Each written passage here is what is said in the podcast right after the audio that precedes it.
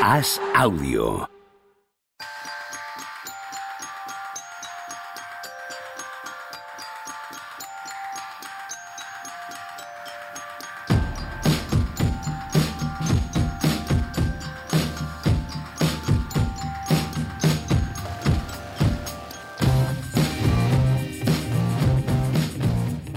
¿Qué tal? Hoy estamos a jueves 17 de noviembre del año 2022. Llega la alegría a la ciudad, llega un nuevo episodio de mínimo de veterano. No hay más que ver las caras de los participantes en este podcast para saber que hoy viene un programa alegre, divertido, dinámico, fresco, fresco como el otoño. ¿Qué pasa, Tony Vidal? ¿Cómo estás?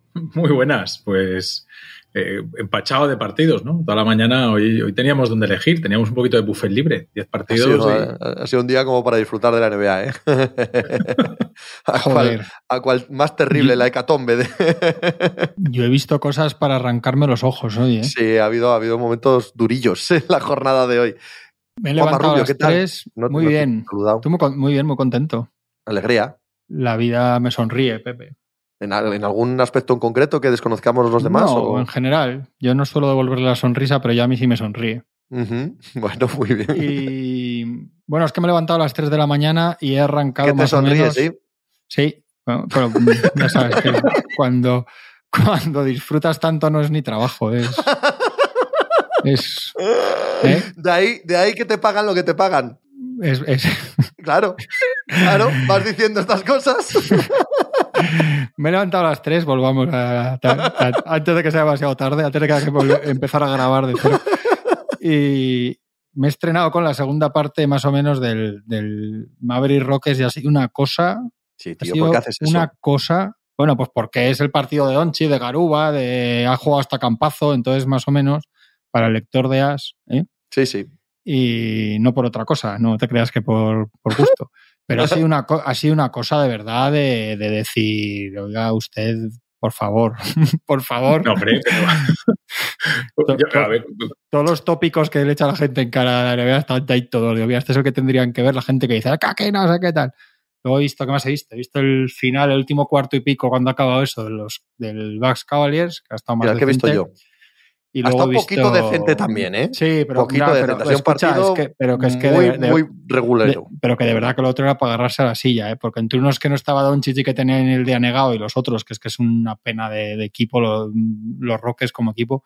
Y luego he acabado viendo el, el me- melodrama constante de los Warriors. Lo he visto entero, claro, mientras curraba. Y qué pena da Curry. he visto el inicio de los, de, de los Wolves, eh, el inicio de los Celtics, me he ido a la conferencia este yo hoy, no, no hemos coincidido. Pero hemos dicho unas cuantas cosas, con lo que ha dicho Juanma, por ejemplo, el drama de los, de los, de los Warriors, mm, no sé si es momento ya de ponerse nervioso ahí, ¿eh?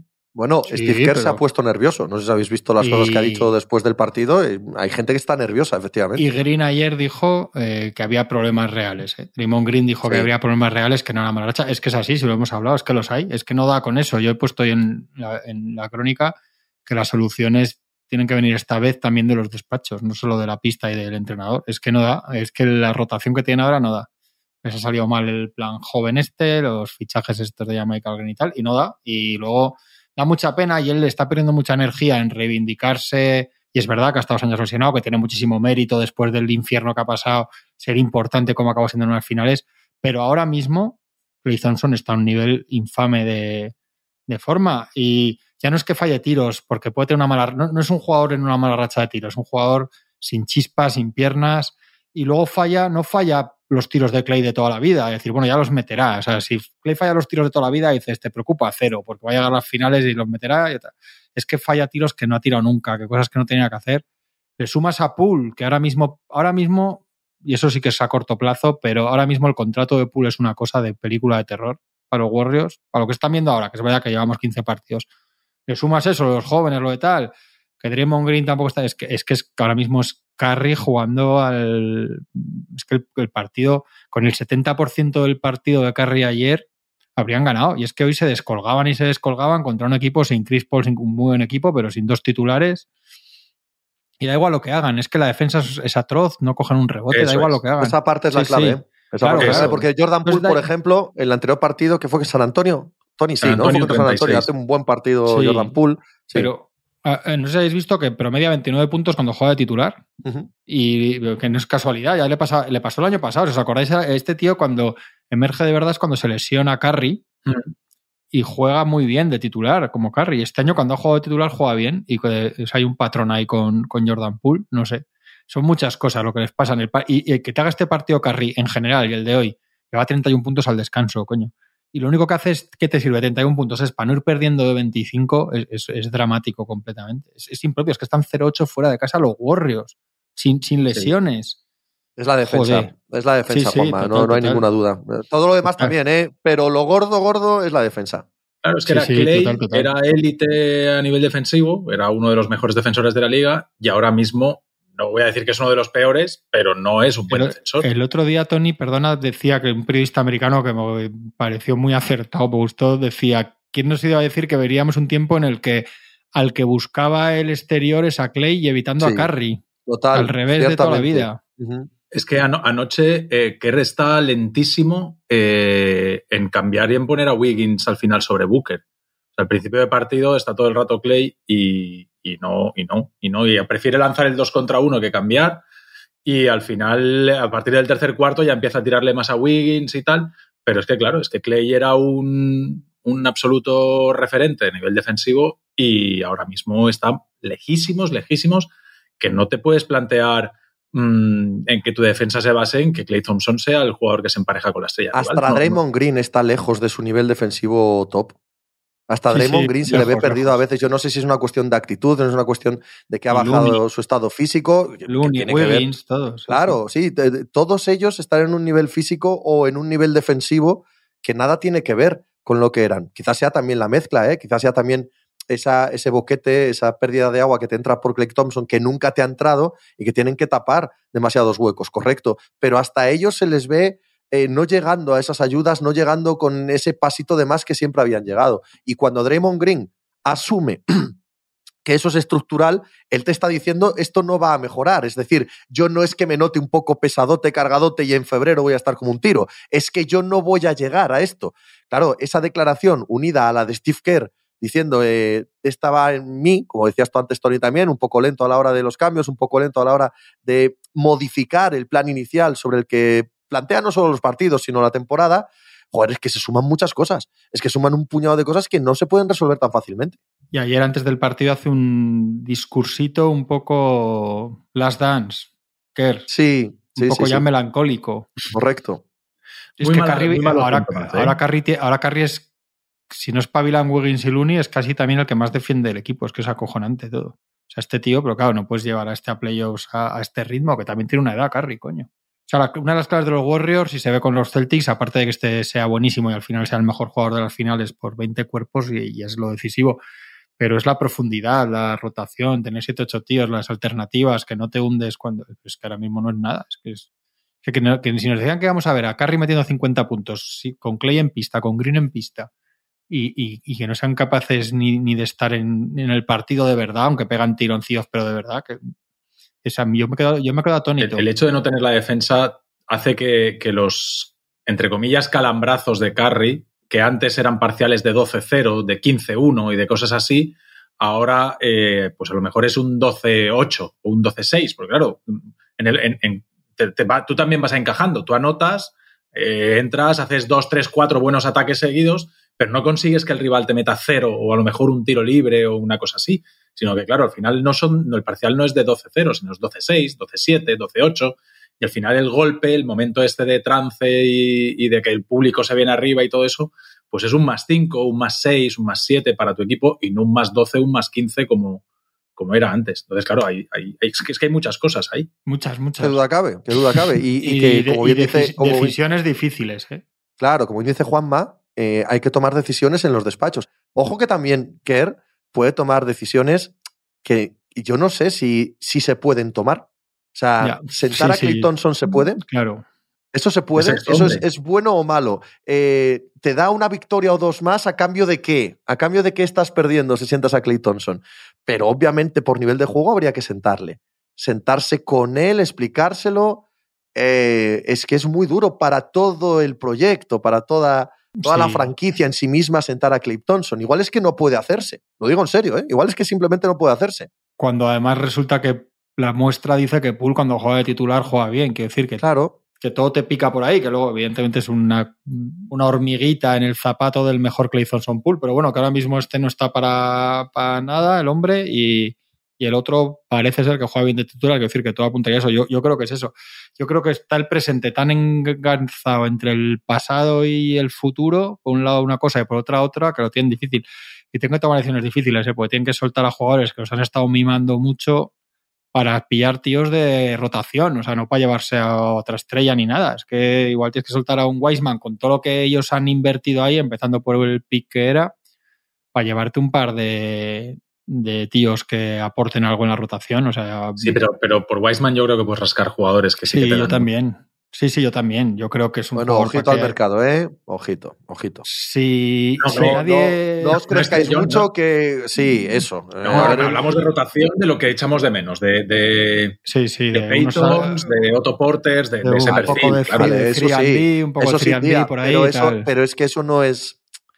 Que eso no es la Sí, gran eh, cosa. Eh, claro, eh, hasta ahí sí puedes llegar, pero poco más. Gente que ya sea ahora mismo, gente de rotación, que ya sea 7, 8 de sus sí. Rotaciones, en otras etcétera. condiciones se estaría hablando de lo que dices tú, Pepe, si te olvidas de todo lo demás del posible traspaso de Clay o de Green. Claro. Eso es evidente que eso sí que no se puede hacer. No se les puede sentar y, se puede entender, imagínate traspasarlo. Pero pensaba viéndolo, digo, es que Green acaba contrato, está hundiendo, hundiendo, ya, es un jugador que siendo un jugador históricamente bueno, y lo sabemos, sus circunstancias, ya su futuro como agente libre era, tenía su cosa porque no le conocemos fuera de ese entorno a nivel de ánimo, que lo hemos comentado acá alguna vez, cómo va a responder, sabemos que sus virtudes encajan por ese equipo, por lo que sea tal. Ahora se está depreciando y en su cabeza para un jugador que viene tocado porque él cree que se le ha agraviado no haciéndole la extensión, porque esto es así, y en la cabeza de Draymond Green es así, ya sabemos cómo son los jugadores para eso, todo lo que está pasando solo ayuda a que él encima igual esté pensando me estoy poniendo en nivel mid, level el año que viene, que más que casi por dinero es por lo que supone para tíos así esto. Son muchos, todos son problemas, ¿eh? ahora menos, menos Carry, pero todos son problemas. Sí. Pero, pero y sobre todo que Carry es un problema en el sentido de que, de que Carry, este Carry te obliga a hacer algo. Tú no puedes desperdiciar a este jugador. Si Carry Sí, estuviera mal también, cierto. dices, bueno, pues esto ya está de Last Dance de verdad hasta donde se llegue, funeral vikingo y a santiguarse con Wiseman y el otro. Pero es que esto que estamos viendo de este tío es para ganar otro anillo si le pones una cosa decente al lado, decente, ¿eh? Eh, si es que hace Yo no, cuatro yo no días. sé, yo no sé si es, Tony, yo, yo no sé si es el mejor carry que hemos visto, que es que hay que santiguarse con Calla, 2016 calla, y no sé para, qué. para. Sí, Hostia, sí. Es muy loco esto, ¿eh? que está ¿Qué? en el, en el mejor true shooting percentage y todas estas Ah, no, entonces sí. Entonces sí. No, y 32 puntos, no sé. Yo individualmente, igual es que, claro, tampoco había a, veces. que sí, a que si lo de alrededor estuviese mejor, Sí, no tenía sí, sus sí. números. No, está claro, porque se sentaría No, no, en el yo- minuto yo 27 no digo- y no volvería claro, a jugar, que es lo que le Yo no, digo, muchos días. yo, no digo, yo no digo que no esté igual de bien que siempre. Sí, sí, sí, sí. ¿Sabes? Está igual de bien que siempre. Pero es que igual de bien que siempre Curry, pues eso, es un jugador. Sí, sí. ¿Qué, qué vamos a decir de Stephen Curry? Sí, y tienes toda la razón del mundo, ya te dejo, Tony. Si Curry sigue siendo el mismo de siempre, hay una obligación moral de tener un equipo contendiente al anillo. Y hay otra obligación moral que te impide tener un equipo contendiente al anillo, que es el mantenimiento de Clay y de Draymond Green. Y eh, conjugar esas dos requiere de una enorme valentía que quizás no sea ni siquiera aconsejable. Quizás no sea ni siquiera aconsejable, Tony. No, que hace cuatro días eh, el primer culpable que sale señalado aquí es Wiseman. No olvidemos que hace una semana estábamos que parecía que el problema de los burros era Wiseman. Y cuando te ponías a mirar decías que no. que es que- que- que No, pero a ver, a ver, a ver, a ver. O sea, es- joder, yo creo que es problema porque no- porque claro, no ha sido es problema solución. Wiseman, claro, el, el- el problema es lo que significa O sea, de lo que que esté- decidieron hace tres años, Que está en la que G-League. eran, claro, Que está en la G-League, sí, sí. correcto, sí, sí, o sea, él no es un problema sí, como individuo, palmando, y siguen Es un- palmando. pero que, es que Claro. no es un problema como pero- individuo, es un problema como metáfora de dónde y, están. que- y que no ha sido solución es un problema en sí mismo. O sea, Claro. quitártelo de encima porque si no los cortas y ya está. O sea, que, que yo creo que el, el problema es que no es solución. Pero que tú has apostado por esto. Tú dejas perder, o sea, dejas marchar a No, por no, terapeuta el y problema es que no han apostado todavía por nada. El problema es que, que- porque es, es- es el juego a, a dos cart- a, a dos lados que están haciendo. Porque ellos no han sacrificado el presente para invertir en el futuro, ni han sacrificado el futuro para invertir en el presente, que ese es el debate que estábamos hablando hace un momento. Ellos todavía no han decidido a, dónde, ponen dónde ponen todas las habas. Y, y poniendo las habas repartidas no les está yendo bien. Claro, lo lógico es decir, oye, con este carry, que es lo que estáis diciendo, hay que ir a muerte con este proyecto. Pero con carry, con este Draymond y este Clay, lo que podemos sacar por los jóvenes nos da para ganar este año, pues no lo sabemos. Pero y si fíjate, lo que tenemos ahora e invertimos en el futuro, nos estamos cargando los últimos años de carry, que sabemos que no vamos a ganar. Entonces, el dilema es ese que ellos no han hecho una apuesta clara ni a presente ni a futuro, sino que están intentando. Yo discrepo, yo discrepo. Han hecho una apuesta clarísima. Han puesto una, apuesta clarísima por Moody, Kuminga y Weisman. Clarísima. Si estos tres chicos acabasen siendo, hubiesen sido la mitad de lo que se hablaba, la mitad de lo que parecía, la apuesta ya estaba hecha.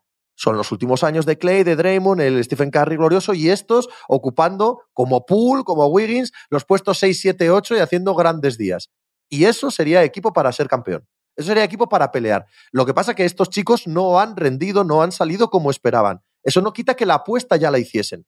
Y esa apuesta está ahí. ¿Por qué no los han traspasado todavía? ¿Por qué no los han movido? Porque esa era la apuesta.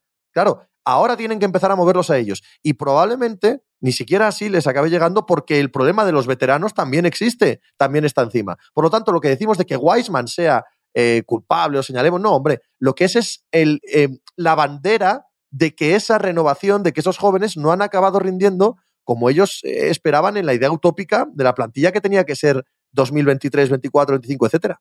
Y fíjate hasta qué punto es importante esto. Ayer está Marcus Thompson, que sabéis que es periodista de la Bahía, de Athletic, absolutamente cercano a Stephen Curry. Su biógrafo ha escrito un libro sobre él y es el que saca enseguida un artículo con todo lo que piensa Curry de todo cuando pasa algo en los Warriors. Ayer Mark Thompson está en un podcast y dice literalmente eh, Gary Payton y Otto Porter se van por James, por James Wiseman, lo dice él. Quiero decir, pues que viene de ahí de dentro, de tal, o sea que es hay un problema ahí, ¿eh? O sea, que, que es, pero ellos tienen que tomar decisiones, está claro. Pero, pero tampoco han, han, puesto ya todas las habas. Es decir, a Wiseman se le podía haber renovado y no se le ha puesto el dinero. Hombre, es, que una cosa es no apostar por ello y otra ser zoquetes. Quiero decir, algo tendrá que demostrar el muchacho antes de darle la pasta. Joder, el, el, único que ha demostrado algo se ha llevado toda la talegada, que es Jordan Poole y lo han elegido antes que a Draymond Green. La apuesta es obvia. a mí la apuesta me parece muy, muy obvia. Otra cosa es que les esté saliendo mal, pero la dirección la tenían clarísima. Sí. Jugar a caballo. Sí. Los dos timelines, que lo llaman evidentemente. Claro, los dos timelines, claro. pero sí. pero me refiero que no han puesto todas las habas en un lado, que, que, están. que, sí, que de verdad que las han puesto. Las han puesto en que los jóvenes vayan a ser relevantes mientras se van acabando los viejos. ya está. esa, es la dirección total y absoluta que han tomado. El y puedes decir, no, es que hubiera sido mejor traspasar a Carry por otros dos jóvenes. No, hombre, no tiene sentido, ¿sabes? O, hubiera sido mejor, y es así que podrían haberla hecho y no han querido, traspasar o no fiarse de estos y convertir estos activos, convertir aquel 2 del draft, convertirlo en, en una elección de, eh, de un veterano. No, no han querido, han querido ir con los jóvenes. Y todo parte de esa base, todo parte de la base de que estos chavales no han acabado como ni ellos ni probablemente nadie más esperaba, porque eran jugadores con buen nombre, ¿eh? O sea, no eran apuestas locas de esta dirección técnica, no, no, en absoluto. y, que eran jugadores que venían con mucho potencial. cuatro años pueden estar a tope por ahí en otro equipo. se les está pidiendo, se les está pidiendo a jugadores de segundo año y Wiseman, que es de tercero, pero que lleva 50 partidos en la NBA, que rindan como segunda unidad de un equipo campeón. Sin duda. Pero es que en estos equipos Por eso no hablo de los individuos. O no, por eso no hablo de los individuos, Tony. Estoy hablando del contexto este de los Golden State Warriors. O sea, de, analizar este equipo. Los, equipos que hacen el. que toman el cap, tan con estrellas consumiendo el cap, pasa esto. Esto es lo que les pasaba a los Lakers con el Horton Tucker de turno, que cruzaba los dedos para ver si podía ser tal. A los Nets de repente se ven ahí con Claston, Canzomas a ver qué rascan. Es que es un poco así. Su plan era muy claro ese. Es que ellos tenían mucho optimismo por lo que decimos siempre, que el verano pasado ganaron sin necesidad a los jóvenes. Ahora sí tienen necesidad de ellos. Para Pero es curioso también que hemos pensado que el anillo les debería dar cierto relax, ¿no? Cierta tranquilidad y al revés. O sea, fíjate, llevamos 15 partidos y están todos nerviosos allí. El relax no existe. En los equipos campeones y los equipos que aspiran a, ganar, no. Eh, equipos que, tienen un jugador trascendental como Stephen Curry nunca van a estar tranquilos. Yo creo que el reloj de ellos es la, edad de Curry, además que no tiene 26 años. Yo creo que es ahí más el tema. veremos a ver qué pasa, ¿eh? pero yo creo que tiene mala solución porque no es eso, no es que digamos este está mal, el otro no sé qué, bueno, este llegará, es que hay problemas muy estructurales, no puntuales, porque evidentemente si viéramos a Chris Thompson solamente no metiendo tiros, estaríamos partiéndonos de la risa. Claro. Pero no es eso.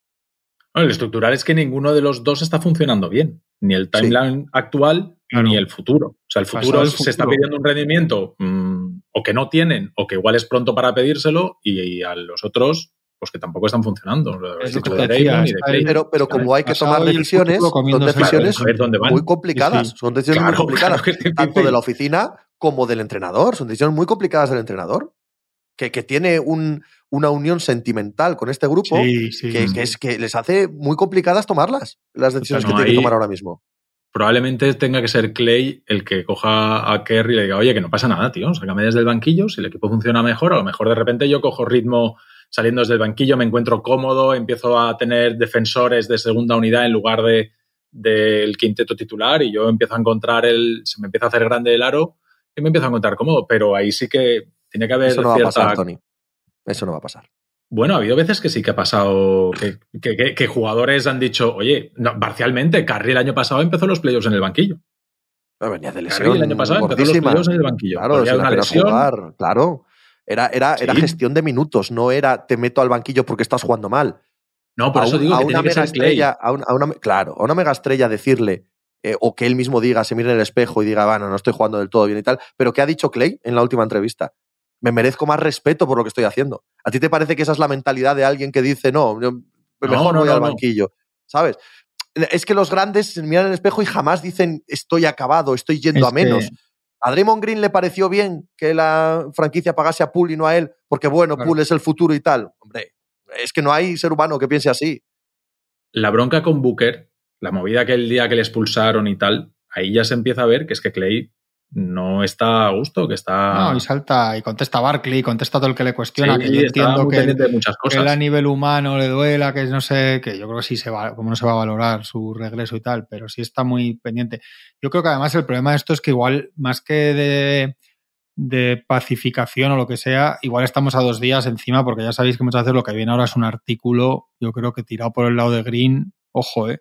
Con Sí, todo esto, sí, sí, está correcto, enfadado, sí. en verano no sé qué, arrastra... Este es Clutch, ¿no? Está con Clutch. Sí, Pues en cuanto vaya Chris Haynes a San Francisco de visita algún partido, al día siguiente Trocotro. Se va a comer con, con Rich Paul, Haynes y Trocotro. Y ese es el siguiente, es un artículo, está, ya sabéis, el tono, está disgustado, no le renovaron, no sé qué, no se ha sentido valorado, tal, que si Pool, que si lo otro, pom, pom, pom. Movida, preguntas todos los días a todos. ética de trabajo de los jóvenes, eh, no están haciendo lo que se esperaba de ellos, etcétera, etcétera. Sale ahí en algún lado que se acaban los Lakers, no se sabe cómo. Siempre que no, eso que no falte esa parte en todo. Sí, sí, a ver, eh, vamos a ver. Eso yo lo, yo lo del, yo creo que lo del, lo del contrato de Green y la no renovación y todo eso es una sombra que se alarga sobre todo esto. eh. Dicho lo cual, eh, el, est- el oeste, perdón, sigue absolutamente sin dueño, Joder. lo cual le- les da un respiro eh, a, a situaciones como la de los Warriors. Totalmente. Sí, sí, y a todos. Ahí es que va a tener todo el mundo tiempo a liarla, volver y desliarla y todo lo que quieran en el oeste. El mejor equipo es Portland Trail Blazers y los Suns. Es que están los, los primeros y bueno, y los Nuggets. Los Nuggets no jugó Jokic y han perdido con los Knicks. Claro. Eh, Sac- Sacramento y Sai, dice. dice, dice Machicado que pasemos a la alegría, que hablemos de Sacramento y de Shai. Sai es espectacular. Es increíble. La temporada que está Es haciendo. un jugador absolutamente increíble. Shai Gilgius Alexander, que estaban teniendo el, eh, a los eh, Oklahoma City Thunder en un récord de 7-8. O sea, se te vuela la cabeza, Tony. Eh, Shai está a nivel de debate del MVP. O sea, Sí, los números, que lo tú te vas a ver los números de Shai y el rendimiento y cómo está, y está en, en los números de, de los tíos que están en el debate del MVP. Totalmente. Y a Sacramento también hay que mirarlo con el rabillo del ojo, Sí. que está 7-2 los últimos 9 y los dos que ha perdido con reconocimiento por parte de la NBA de que ha habido errores arbitrales que les han perjudicado. ¿eh? O sea, en Sacramento también parece que están cogiendo la dirección buena. Vamos a ver si, si son capaces de mantenerlo, que otros años también han tenido buenas rachas y tal, pero Lo de Shai, Leo, no, es que, es eh, escucho Kings y Sacramento Kings y errores arbitrales y me vienen a la cabeza tiempos tan buenos. Por lo que sea, por lo que sea, nos vamos a, a uno de los mayores escándalos de la historia de la NBA a principios de este siglo. Ah, qué, qué bonito. Eh, si queréis hablamos de Sacramento Kings. A mí no me parece que sea lo mismo que en otras ocasiones. No me parece que sea lo mismo de equipo que alguna vez ha tenido buenas rachas y demás. A mí eh, tengo la sensación de que mm, la profesionalidad que se ha insuflado a esa franquicia y lo que estábamos hablando, el nivel medio del oeste, que, no tiene dueño, va a hacer que sea un equipo de digno 50%. ¿eh? De digno 50% noche tras noche. No creo que vayan a caer eh, en un récord de estos de perder 8 de 10 partidos, etcétera. Yo creo que el play-in del oeste está muy barato y el play-in ya, hemos visto lo que pasa con casos tipo Timberwolves y Pelicans. Te da la oportunidad en un día meterte y para ellos es el, el gran éxito romper toda la miseria de lo de las rachas sin playoffs. Hay un jugador que está extraordinariamente bien, que es Kevin Werther, que salió de Atlanta porque no terminaba de encajar en todos estos aleros que tiene Atlanta, que no sabía muy bien cómo, cómo jerarquizarlos y les ha venido de maravilla. Les da un, un rol y un descargo al lado de- del estilo de Fox, mucho más de percusión y sin tiro y tal. Muy bien, yo, es que empezaron 0-4 ¿eh? y con sensaciones de lo siempre. El otro ya le meten 150 y tantos a los Nets, uno detrás de otro. También y Yo es que es el que he visto. y- to- Todavía no he podido enlazar tres, cuatro partidos de, de Sacramento y no me atrevo mucho a, a meterme ahí. ¿Qué es lo que ha cambiado? Porque, claro, el partido contra los Nets es tan raro. Es. es- bueno, no- nos servirá también ahora para hablar de las declaraciones de Kevin Durant, pero, pero el partido con los Nets es tan raro y, y se ven tantas cosas raras en los Nets que, que no me atrevo a saber, no, no, no, me da para saber qué es lo que de verdad está funcionando No, noche no hay tras ninguna los duda. Y que No hay ninguna duda que ese partido es extraño. El primer partido televisado en, en TNT, en televisión nacional, en tres años, tres, cuatro años. El estadio lleno, la sensación de, de diversión que había en la grada, de electricidad que bajaba hacia la cancha. Sí. Han ganado siete de nueve partidos, ¿no? Han ganado cuatro consecutivos. Eh, ahí hay algo cociéndose. Algo cociendo que era exactamente lo que buscaban cuando fichan a Mike Brown, ¿no? Que por lo menos sea un equipo serio. Yo creo que la elección de Keegan Murray también está teniendo mucho peso. Es un jugador que, aunque sea rookie, no sé cómo explicar esto. aporta veteranía, aporta, aporta sensatez al, al juego. No es un, eh, un rookie anotador, no es un rookie acaparador de balón o de volumen de tiros, pero es un rookie que hace bien todas las cosas y que da espacio a Werther, como decía Juanma, pero también a Fox, también a, eh, a Sabonis, Sabonis. a hacer exactamente lo que tienen que hacer, porque él les cubre las espaldas y les aporta tanto anotación, movimiento de balón, defensa, suficiente como para que todo tenga más sentido. Malik Monk también está en, en un buen momento, quizás el reencuentro con su compañero de, de universidad, ¿no? Eh, Daron Fox eh, hace que la madurez que ha ido adquiriendo a lo largo de la liga sea una buena pieza de banquillo. No sé, yo no digo que sea un gran equipo, ni mucho menos, ¿no? Ni mucho menos, pero las tres veces que le he visto es un equipo serio. Y decir que es un equipo serio es mucho más de lo que habíamos dicho de los Kings en, en 15 años. Cuando tú quieres ganar y todo lo que haces es para ganar y te olvidas de reconstrucciones y del draft y de todas estas cosas y todas las operaciones que haces, unas veces aciertas, otras te equivocas, etcétera, pero lo haces para ganar, hombre, al final eh, a, partidos vas rascando. Yo, yo creo que Claro. tiene, sí que tiene, aún tiene mucho que ver con el, el oeste está rarísimo y mi sensación es que hay todavía muchísimos equipos que están intentando coger el, el ritmo competitivo y ves equipos que de repente una noche juegan súper bien, otra noche juegan súper mal. eh, lo estamos viendo con Dallas, lo estamos viendo con... ¿Pero te parece Sacramento uno de esos equipos? No, no, no, no, no, pero que Yo está no creo que aprovechando tengan- eso muy bien. Claro, claro, no, no, no. claro. Yo, yo creo que no hay variabilidad dentro de los Sacramento Kings. Es, es un equipo, bueno, con sus limitaciones, pero que sabes qué esperar de ellos. Sí, sí, sí, sí. Y que están, y que están. Eso, son, son probablemente los equipos más sólidos y más consistentes que hay en su nivel. Entonces, claro, en cuanto el de enfrente tiene una noche rara porque le falta no sé quién, porque no juega no sé cuántos, porque vienen de un back-to-back, lo que sea, van, van aprovechando y, y- y han ido sacando victorias. Ves las victorias que, que han sacado y ahí han pasado los Warriors, han pasado, se han pasado equipos que, que no están finos y que ellos han estado aprovechando todo Sí. eso. O sea, Al final, eh, en estas circunstancias, se entiende mucho, ¿verdad? Eh, la elección en el draft de, de Keegan Murray por delante de Ivy y por delante de Maturín, aunque quizás a largo plazo sea, sea difícil defenderlo, por lo que estabas diciendo. Por la sensación de, mira, es que hay que ganar ya. O sea, 16 mm. años sin playoff, hay que ganar ya y nos dejamos de, tontadas, ¿no? Sí, el objetivo no es ganar el anillo, el objetivo es meterse en playoffs y, ser un, y dejar de ser un meme y romper el récord y todo eso. Si es que hay, si es que hay unos escalones que hay que, que hay que saltar, si es que hay más. Antes de ganar el anillo, tienes que ser un muy buen equipo. Y antes de ser un muy buen equipo, tienes que ser un equipo de playoff. Y antes de ser un equipo de playoff, tienes que ser alguien que se respeta a sí mismo cada noche. Y es que los Kings no estaban ni ahí. O sea, los Kings llevaban una reconstrucción perpetua en la que no, llegaban a ser equipo respetable. Entonces, lo primero es lo primero.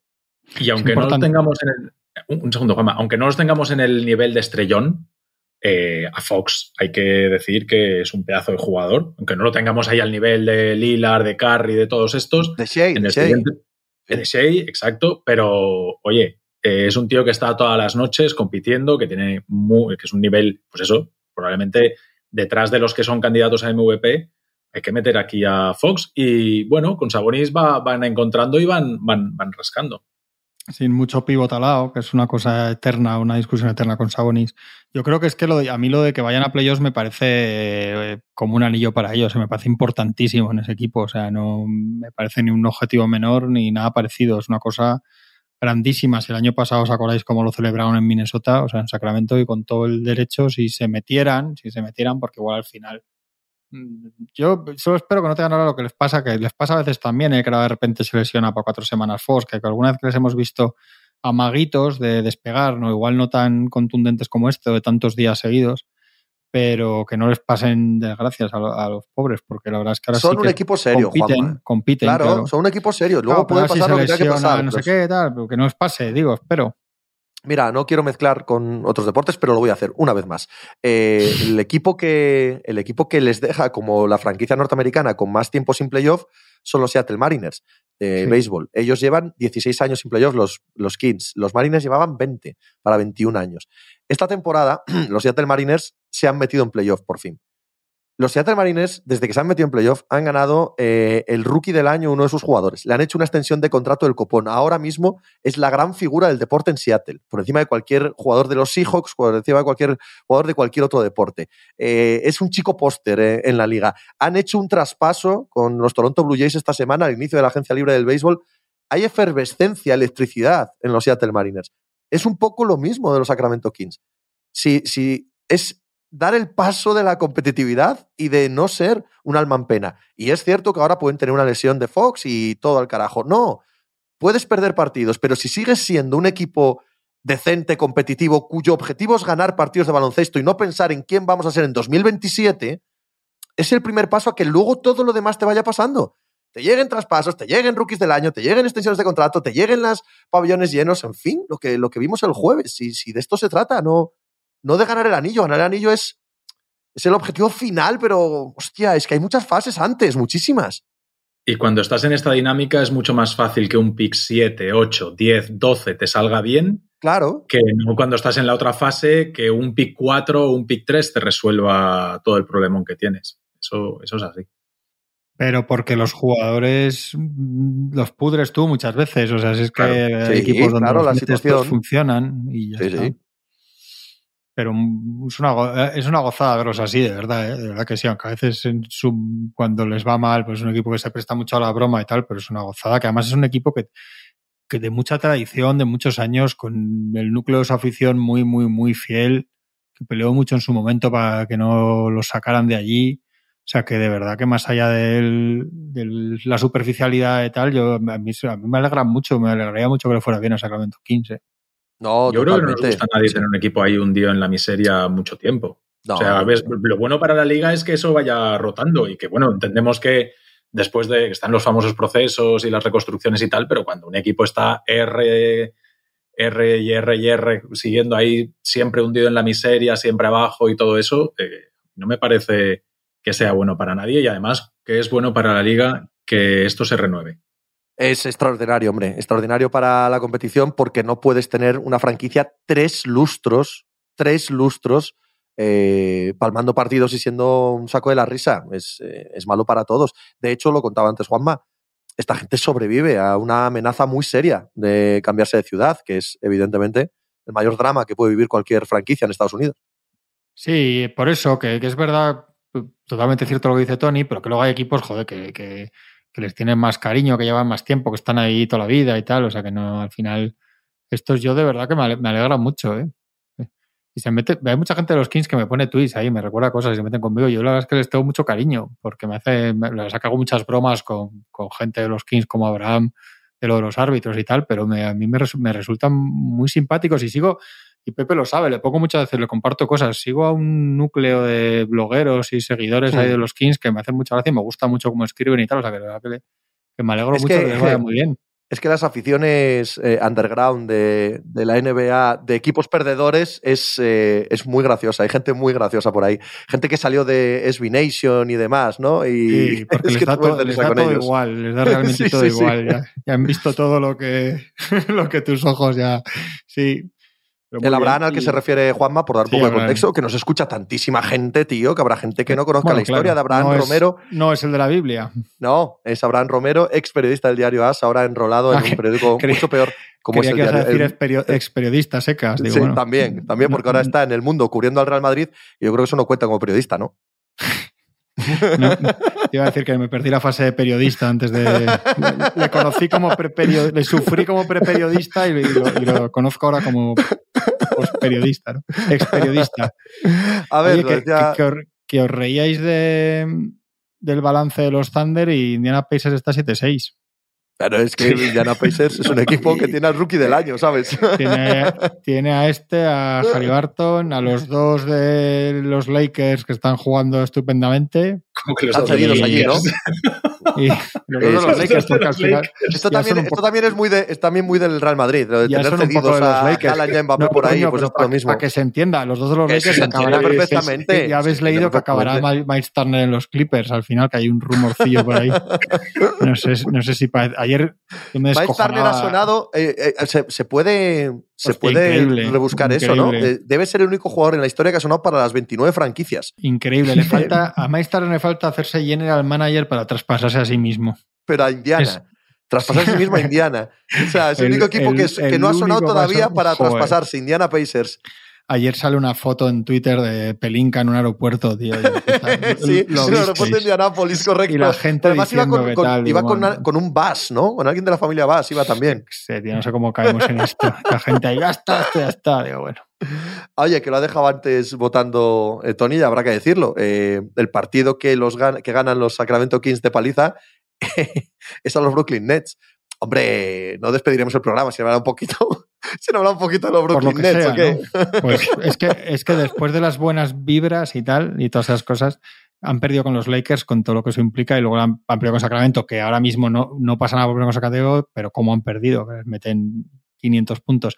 Es que en las últimas 12 horas, en, en un plazo de 12 horas salen dos entrevistas con Kevin Durant, una de Ben más o menos, con, con Sí. Hayes precisamente, la noticia de que los jugadores pensaban que este Kyrie iba a jugar ya el día de Sacramento y no juega, y el artículo en ESPN de Wojnarowski diciendo que igual vuelve el domingo Kyrie, todo en, en unas horas. Tío, esto es como aquello de que se decía de que los Balcanes generaban tanta actualidad, que- tanta información que no podían absorberla, pues esto, el Brooklyn es igual. Ayer era tremendo. Cuando yo estaba flipando con, un poco con lo de Ben Simmons, pero sale lo de Kevin Durant, que es acojonante, que cita. Lo de Kevin Durant es todo verdades, pero todo verdades que no se que no pueden se decir, dicen, Kevin. tío.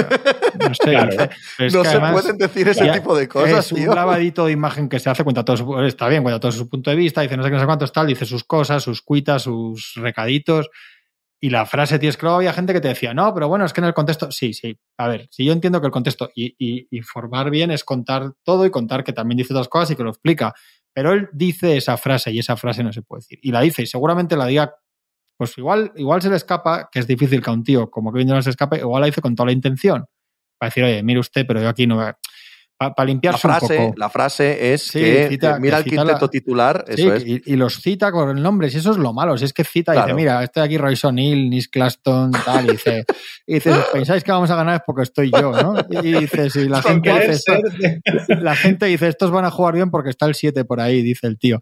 Y dices, joder, si es verdad que todo lo demás, pues dices, tío, no lo digas. Si es que se puede decir lo mismo de muchas maneras. Se puede decir, bueno, este equipo ahora estamos en una fase de... tra-". Si hemos escuchado eso a muchas, a muchas estrellas decir, madre mía, la Virgen del Pilar. Pero tú te imaginas aquí, y es que ya hablaba en el periódico, estamos ahí, tú te imaginas a Mirotti que salga y dice, tío, es que me pones aquí a Oriola y a tal, ya no sé qué, que haga yo con esto. Este, este, es una barbaridad absoluta. Es, a mí la sensación que me deja es que él, él esa entrevista quiere demostrar que es el líder y que tal, y que no, y que no sabe. Pero que no sabe, directamente que no sabe. Y el, y el yo creo que le da bastante igual, ¿eh? Sí, yo diría más que lo que quiere es hacer su sí. limpiado de, en el sentido que tampoco es su versión, ¿no? Mm, esta es mi versión de los hechos lo que dice al final de, del legado, el legado, que el legado de Kevin Durant es Cameron Thomas y Andrés Robertson. Y después, Aprendiendo, esto, esto es, es, muy bonito. Final. Eso es más o menos lo de los amigos que hacemos por el camino, le falta decir. Total. El, el sí, legado sí, al final son los amigos que hacemos por el camino.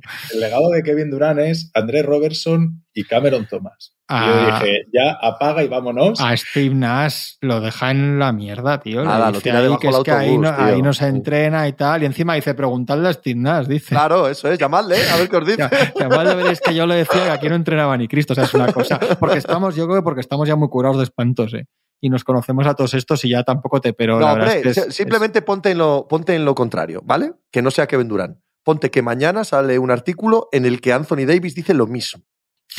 O, ¿sabes? O quien sea, el que sea, el, el, el, jugador que os dé la gana, que no sea Kevin Durant, que no sea en este ecosistema absolutamente tóxico y viciado de los Nets. Coge a cualquier jugador de la liga que diga exactamente lo mismo. No, hostia, ¿cómo voy a jugar yo? Es que juego con Randall, con Derrick Rose, es que juego aquí con una cantidad de paquetes que esto es imposible. y dices, ¿pero qué estás diciendo? Lo que pasa que en la escala de Richard de los Nets esto claro, es un... nada. Esto es un entretenimiento es un... de martes-noche. Esto, esto no va a ningún lado, efectivamente. Además, que justo esto del quinteto, yo creo que Jackie Baum, yo lo tenía en la cabeza, que lo estaba haciendo aposta. ¿No os parecía? Sí. Que Jackie Brown estaba haciendo apuesta ponerle a Summer, ponerle a Claxton, ponerle sí. a toda esta gente para que luego cuando salía Simmons, Simmons, con Simmons estaba Seth Curry, Patty Mills, Cam Thomas, ¿sabes? Era como con Simmons están los que sí, saben porque... tirar y con este están los que le dejan tirar y solo defienden. Claro, porque luego hay una parte que él dice bien, sí, que ahora está feliz y que entrenan mejor y que le gusta esa pelea diaria y tal, pero también viene a decir que como son tan malos todos, ahora le defienden más y tal y que es un reto, o sea, ¿no? En plan, yo soy tan bueno y son tan malos los míos que me vienen a los defensas y tal, que por lo que sea, cuando jugaba con Curry y tal, no me, no me no defendían igual. defensas. y estoy motivado por el reto, que, que, que es que ahora que, que, tienes lo de que te han cambiado el entrenador y dice que está contento con Baum y que tienes la excusa de que Kyrie no está y que a Simmons está que no está con la segunda unidad, que dice que si tiene problemas físicos y tal, que, que parece que ya las aguas se vuelven a calmar y tal. Ostras, tío. Sales aquí y pegas, y pegas estas, sueltas estas barbaridades y vuelves a incendiar todo. O sea, estaba ya que quedaban las brasas y estás a punto de apagar el fuego y decir, oye, en lugar de salir y decir, oye, no, que estamos en un proceso de conocer el nuevo sistema, con el nuevo entrenador estamos muy a gusto, esto va a ir para adelante y tal, no sé qué. No, ¿sabes? Aquí dices que todo lo que te rodea son malos y que aquí... Claro. Y luego el tío, es que a mí, a mí, a mí me, casi me enternece su falta de, de, escrúpulos y conciencia con las cosas, porque dice, joder, es que, que, ¿por qué no soy un líder? ¿Por no decirle a caer y tal? Pues sí, coño, por eso no eres un líder. Es exacta y literalmente por eso. Luego, oye, tú puedes decir que no te gusta toda esa parte, pero, pero, tío, es que, claro, claro, que no es un líder por no intentar hablar con tu equipo, hablar con un tío que se supone que es tu amigo, decirle que, que no hace más que hacer barbaridades de hace dos años y, ah, el tío se va por ahí, deja el equipo, se va con su familia, que va a decir, oye, coño, pues dile algo, pues sí, pues eso no, por eso no eres un líder, tío, otra cosa es que no te guste que te lo digan. Yo, a mí, a mí me, me yo, yo estaba despatarrado leyéndolo, digo, madre mía.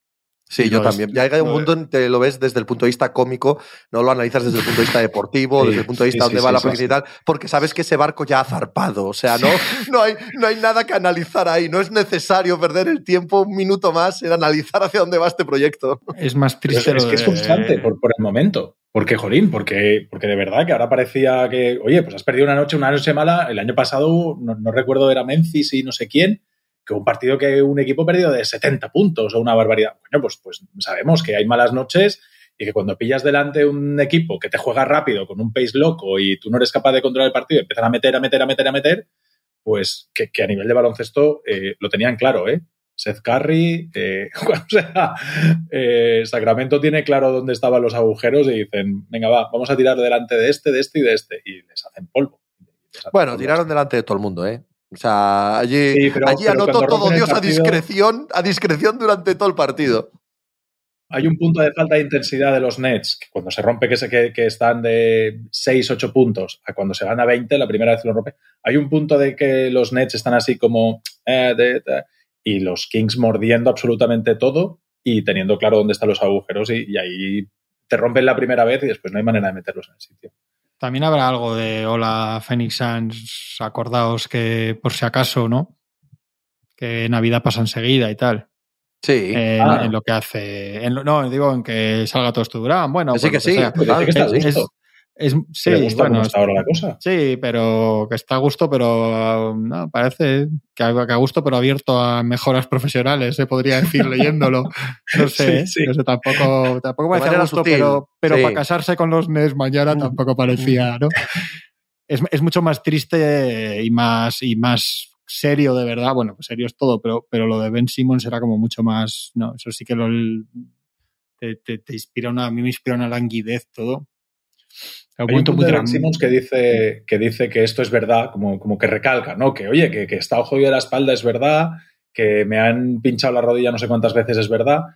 Como que si quieres ser malintencionado y leer entreído, como, como lo de, como si otras lesiones que le han mantenido alejadas Claro, del baloncesto eso es. no fuesen verdad. Claro, bueno, O y- sea, si quieres ser malintencionado, no Totalmente. puedes ser un poco Y, y porque el artículo dice que en su vestuario y sus entrenadores y sus compañeros cuestionan todo esto.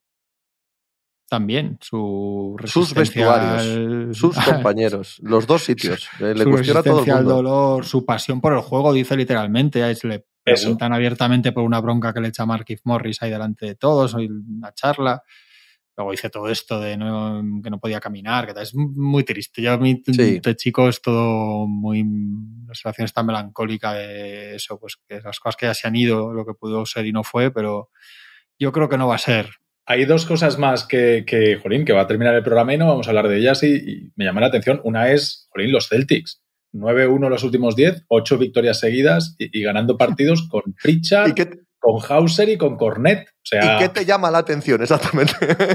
pues que ganen partidos con Cornet, Hauser y Pritchard saliendo desde el banquillo, como, ostras, nos quejamos que si la reto haciendo no sé quién es corta, que Lo si que la pasa es segunda que de te voy a contar una cosa, te voy a contar una cosa. Suelen, o sea, lo ganan por Jason Tatum y Jalen Brown, Claro, claro, más que por está esos. Pero, pero que muchas veces miramos esas cosas, Sí, hay que sí, aplaudir, ¿eh? Y se ha consolidado, Claro. han confirmado ya a Matsula hasta final de temporada y que el entrenador y tal. Sí, y para la siguiente, Y- ya te lo digo yo. Y para las dos o tres siguientes. Y que están haciendo las cosas muy bien. Es que- Claro, claro. Mira, la semana pasada o el lunes. Los no sé la- Perdona, perdona. No, no te El- el- grito. esa sensación que tenía el año pasado con los Suns, que estaban primeros y decía, es que no sé qué veo, que no. No, es, es que los Bucks y los Celtics este año, es que no sé qué veo, pero al revés. Que es que allí ponen a jugar a cuatro, pues eso, Yo- a, Carnet, a Cornet y a Hausen y les da igual. Y es que Que lo hablábamos los. Milwaukee Bucks han estado ganando partidos eh, sin Antetokounmpo, sin Middleton y sin Jeru Holiday. Eso Sí, ha sí. pasado en esta Y han- liga.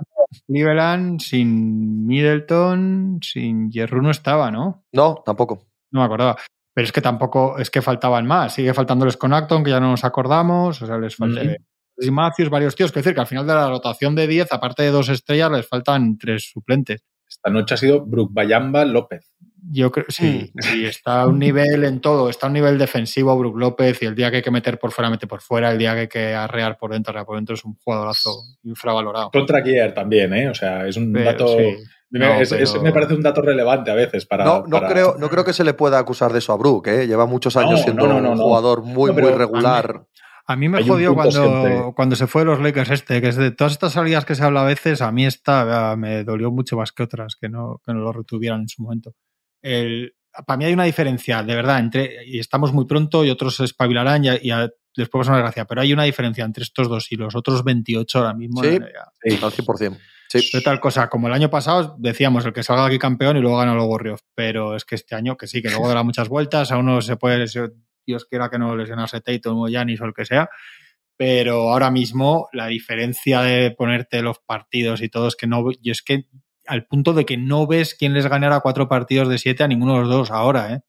Ni los Warriors, No, no, por lo que hemos hablado, No, no, no, ni, no. ni- ni los Heat del año pasado que decía, bueno, a ver, ni los Sixers, ni todos estos que suben un poco ahí, Blazers, cabrón, no, no es que hay pues un baremo, un listón ahora mismo Y lejanísimo NBA. absolutamente nadie en el oeste. O sea, No, el oeste está nadie, a años nadie, luz nadie, de nadie. estos dos, cualquiera. nadie. Años luz, físico, mm, todo, todo.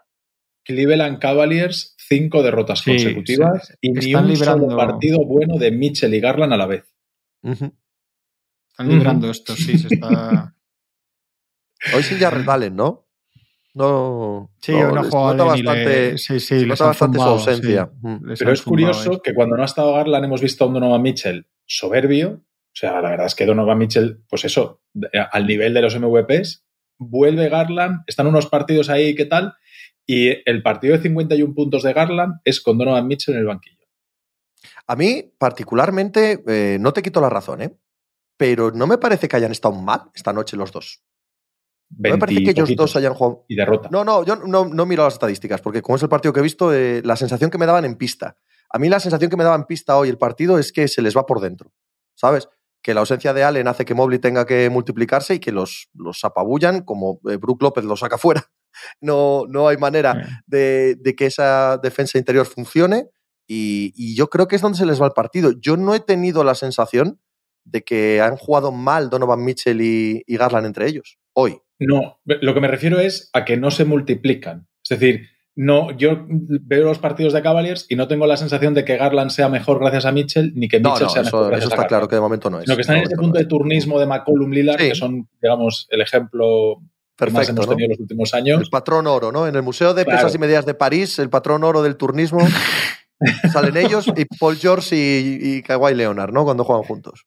Que también podemos hablar que Portland lidera el oeste, que hablamos poco de Portland. Con un Jeremy. Grant absolutamente salvaje, que lleva, no sé si es una semana, 15 días.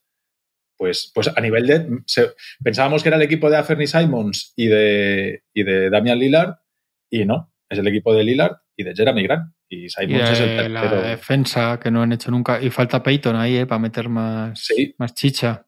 Aquí Billups está haciendo muchas cosas muy bien. ¿eh? O sea, está, está manteniendo el equipo a veces con, con quintetos que los mejores jugadores son Hart y Little. Y los otros tres no me acuerdo ahora ni de los nombres. O sea, y juegan al 0-0 y te aguantan tres minutos, cuatro de partido, en el que en esos tres, cuatro minutos el partido ha sido, el marcador ha sido 3-2 y, y consigue dar descanso al resto de gente y, y de repente el otro día contra San Antonio sienta Nurkic, o sea, Poetel casi les gana y sienta Nurkic los últimos siete minutos o algo así y los juega con, con Drew Evans y le ganan y remontan el partido ahí. O sea, Bilus está haciendo muchas cosas muy bien. Y cositas de Shadon Sharp, ¿eh? Sí. Cositas, cositas. Y- De momento solo chispazos, solo eh, ratitos, pero bueno, ojito que no hayan acertado con el chaval. Es un año para que ellos y los Pelicans y compañía se anime, ¿eh? Mm. Porque se puede eh, abrir el oeste de par en par. Pero ¿Sabéis vamos, cuál es el siguiente de partido par. de Portland, no? De Esta madrugada. ¿Contra quién? Los Nets. Hombre, un equipo serio que defiende contra los Nets. Mm. porque dicen que. Porque el, el que vuelve Kyrie dicen que es el domingo. Sí, el domingo. El domingo, ¿El de justo Memphis cuando es? empieza el mundial, ¿no? No se va a Sí, fijar nadie. Memphis, ¿no? Sharp Pero- Sharp, vaya que sí. Que es curioso que está haciendo todo lo que es, está haciendo todos los deberes que le pusieron. No ha nada. ¿no? Ha cumplido Sí. ya con todos No ha ellos, dicho ¿no? nada, ¿eh? No se ha reunido nada. ya, sabe la- se ha aprendido ¿Tiene la Torah. Le van a hacer leer el, hablando el- por él, ¿eh? le van a hacer leer el credo, como a nosotros en el colegio, pero el credo de el credo judío, ¿eh? Nadie me entienda mal, por Dios, no quiero aquí ofender a nadie. Bueno, que se llamará de otra manera, claro. Como es un omnista, no tendrá problema. que come de todo, ¿no? Que Eso todas- significa que come de cree en todo. todas las religiones a la vez el tío. En todas. bueno, señores, ha sido. Di, ¿Qué querías decir, Tony? No, no, no. sí, has si abierto la boca, sí, esperábamos no te hagas ahora el duro. Has abierto la boca así como para decir algo. Ahora lo dices. Para estirar un poco, pensaba que queríais estirar, eh, se pone a Thibodeau contra las cuerdas y gana dos partidos dándole minutadas solo dos a Cameron partidos. Reddish y a Quickly. No solo dos partidos, sino el back-to-back eh, mítico endemoniado de Salt Lake City Denver. O sea, que, Sí. que ese no. O sea, pasar ese, ese back-to-back, Que, ojito. no- que ninguno había perdido en casa de los dos, ni Jazz ni Nuggets. ¿eh? La primera derrota se con los Knicks, pero hoy, hoy no, hoy no estaba Jokic. ¿eh? Eh, efectivamente. Sí, correcto. Bueno, Han- pero han han- ganado, sí, han sí. ganado han ganado, han ganado. Oye, y que Thibodeau ha hecho cosas, ¿eh?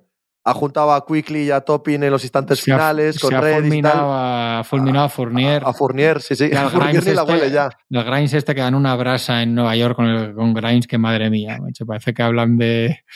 Joder. Pero sí, sí, a Fournier ya lo hemos visto, el pelo. Pero bueno, hay sus 17 millones tiene este año Fournier, ¿no?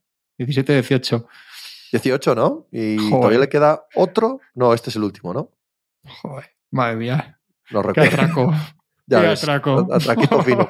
Ese, ese, ese y Kemba Walker, los fichajes que iban a hacer de los sí, Knicks, sí, un sí. equipo superior. Recordemos que esto fue hace 18 meses. Que esto no fue Joder, hace, esto no fue hace cuatro increíble, años, ¿eh? Pobre Kemba, ¿eh? Y qué Bueno, bien. Poder- le quedan 18 este año, 18 y medio en la temporada que viene y después hay una club, una team Eh, option sí, de sí, sí. 19. Esa, esa- Que esa que no cuente con que ella. no, esa que no que vaya al banco. Puede que que no, no vaya al ¿verdad? banco con ella de aval, Que ¿vale? no se lo gaste, que no se lo gaste. ¿sabes? Muy bien, Branson. Por cierto, muy bien Sí. Branson. Cada vez que el, el juego del ataque de los Knicks pasa por Branson y Julius Randle no la huele, este equipo, por lo que sea, juega mejor el baloncesto. ¿Mm? Sí, Hoy sí, ha sí. enchufado El- el- Randall ahí. Pero hoy ha estado muy mal Barrett. Pero Hoy, bueno, bueno sí, por eso, lo que, lo que hablábamos el, otro- lo que hablábamos el otro día, que no, pero bueno, sí, van ganando. Que no es poco. Y es que en realidad, que yo, que yo estaba escribiendo eso y, y me ha llamado mucho la atención que con todo están, 8-7. están Están 8-7. octavos 8-7, sí, sí. No sé, tengo que mirar el calendario. Igual han jugado, no sé, contra equipos de la EVA y no me he dado cuenta, pero están 8-7 los Knicks, sí. Sí, sí, sí, sí. Pero bueno. Pues nada, pues Oye. fenomenal. Hemos estirado ya lo bastante para tu gusto, Tony. Nos podemos ir a. No, no, no, vosotros diréis. Ah. Pero se puede No, hablar no, de los verás Bulls, tú, estaba yo ya despidiendo hace un rato de y-. Y, y, Pe- ¿Ves? y O sea, Vamos a Pelín- ir a pasa- repartir allí también. ¿Quieres que, hablemos, ¿Quieres que hablemos de las 30 franquicias? O sea, esto como es No, ahora no, estamos en una especie de miscelánea final en la que vamos a decir una frase de cada franquicia. veces, no sé cuánto llevamos de programa. y, Pelinka, y Pelinka en Indianápolis, macho. Mient- Mientras hablamos, yo estoy nerviosísimo. Dice Javier Machicado, yo creo que Ya. ya, está bien. Ya. Escucha, tenía que ir Pelinka en partido de los Pacers con una libreta y un boli. Joder, ahí. Bueno, ahora sí. Juanma, Tony, al lunes. Chao. Chao.